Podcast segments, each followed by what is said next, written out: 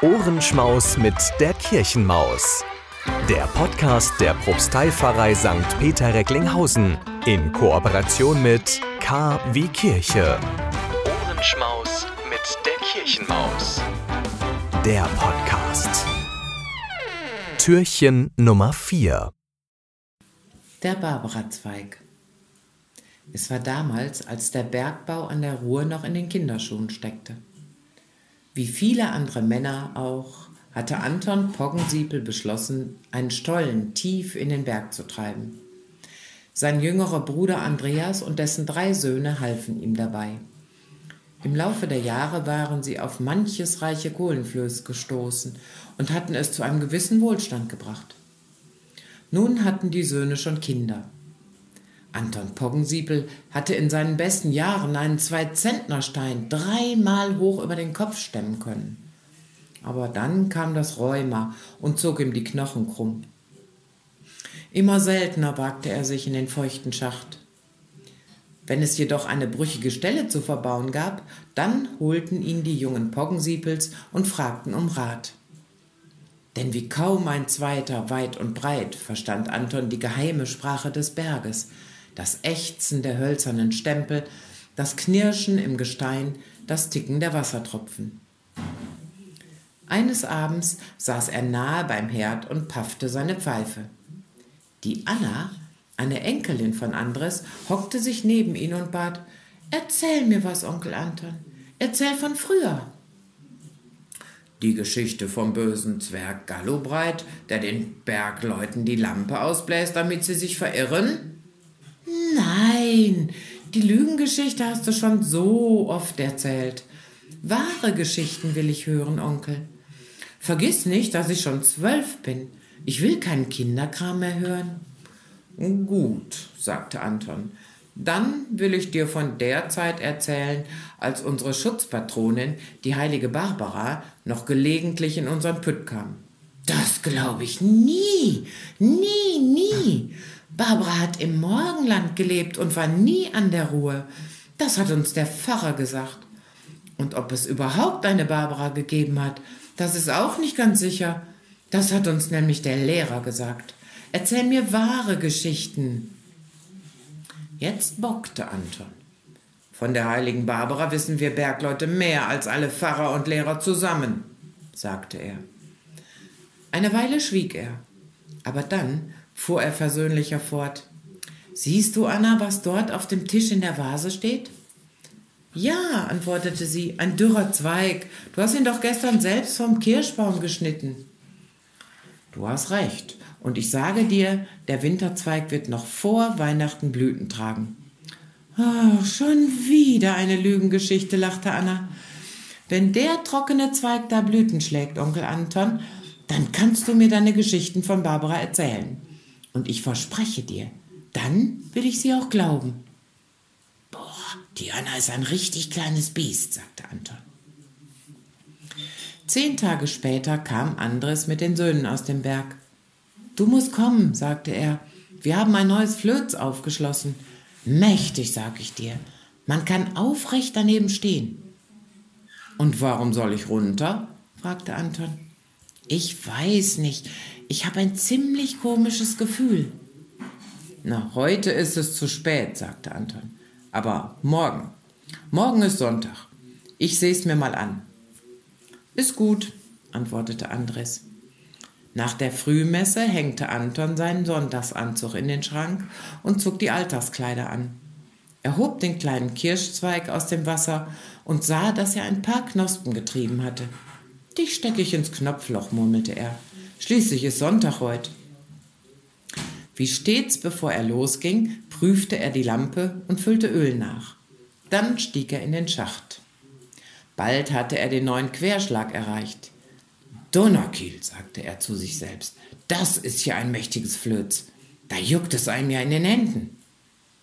Er schaute sich um. Tüchtige Kumpel sind die Jungen geworden, sagte er, haben alles gut verbaut. Er stieß mit dem Fuß gegen einen Meißel. Ach, nur Ordnung können sie nicht halten. Er hob den Meißel auf. Eine halb gefüllte Ölkanne stellte er zur Seite und knurrte. Also wirklich, Ordnung ist das halbe Leben.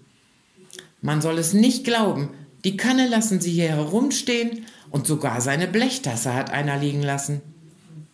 Schon wollte er sie aufheben, aber da sah er, dass die Tasse wohl absichtlich an diesen Platz gestellt worden war. Sie war randvoll mit Wasser, und in regelmäßigen Abständen tropfte es von dem hängenden Gestein genau hinein. Außer diesem regelmäßigen Klick, Klick war jedoch sonst kein Laut zu hören. Anton klopfte mit dem Meißel gegen einen Stempel. Das Holz sang den richtigen Ton. Was mag wohl meinem Bruder komisch vorgekommen sein, sagte er und schüttelte den Kopf. Aber dann gab ihm der Berg die Antwort. Ein Knistern lief durch das Gestein, Donnergrollen schließlich und wütendes Gekreisch. Anton hatte sich dicht neben dem Stempel zu Boden geduckt. Ein Luftzug blies die Lampe aus und Staub wirbelte aus und stieg ihm in die Nase. Wie taub waren Antons Ohren. Mit einem Mal hörte er doch das Wasser wieder in die Blechtasse tropfen. Noch bevor er seine Lampe angezündigt hatte, wusste Anton es. Der Berg war gebrochen. Kaum zehn Meter auf den Stollen zu, versperrte ihm ein wüstes Durcheinander von Steinen und Stempeln den Weg. Angst überfiel ihn, und er begann wie rasend mit dem Meißel einige Steinbrocken loszuheben und zur Seite zu rollen. Anderes Gestein rutschte nach, keuchend und schweißnass hielt er ein. Er fasste wieder klare Gedanken.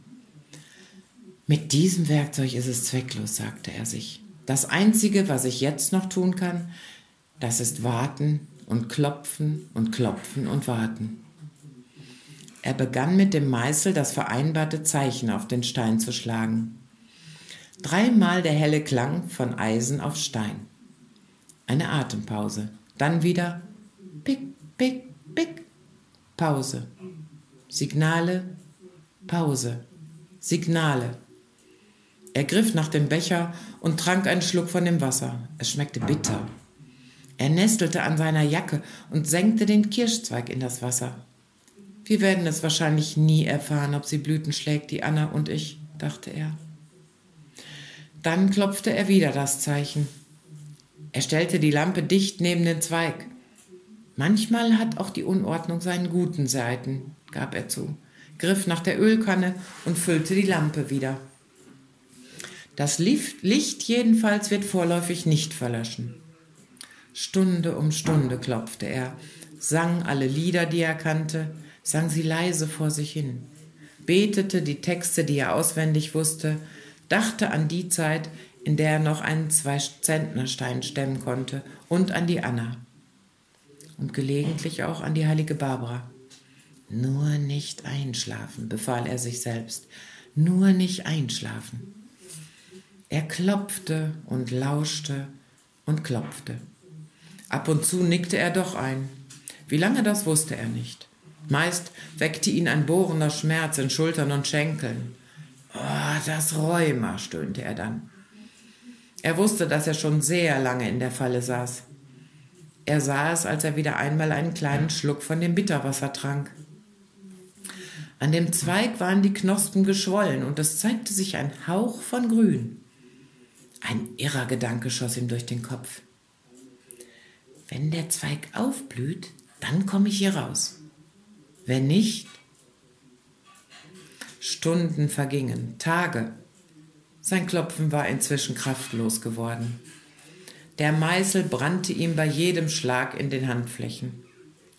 Schließlich gab er nur noch selten das Zeichen. Sie fanden ihn am siebten Tag und schleppten ihn durch den Berg ans Licht. Tage und Nächte hatten sie geschuftet und ängstlich den immer schwächer werdenden Zeichen gelauscht. Endlich war der niedrige Rettungsstollen bis an das Flöz vorangetrieben worden. Und da lag Anton auf dem Rücken, zu Tode ermattet. In seiner Faust hielt er einen kleinen Zweig umklammert, einen Zweig, an dem die erste Blüte sich weiß entfaltet hatte. Oh, wurde auch Zeit, stieß Anton mit heiserer Stimme hervor, als er die Retter erkannte. Und später, als er in seinem Bett lag und es vor heftigem Gliederreißen kaum noch aushalten konnte, da schlich sich die Anna in seine Kammer. Musst mir bald was wieder erzählen, Onkel Anton, sagte sie. Lauter wahre Geschichten von früher. Als die heilige Barbara noch in den Berg kam, fragte er. Ja, antwortete sie, lauter wahre Geschichten.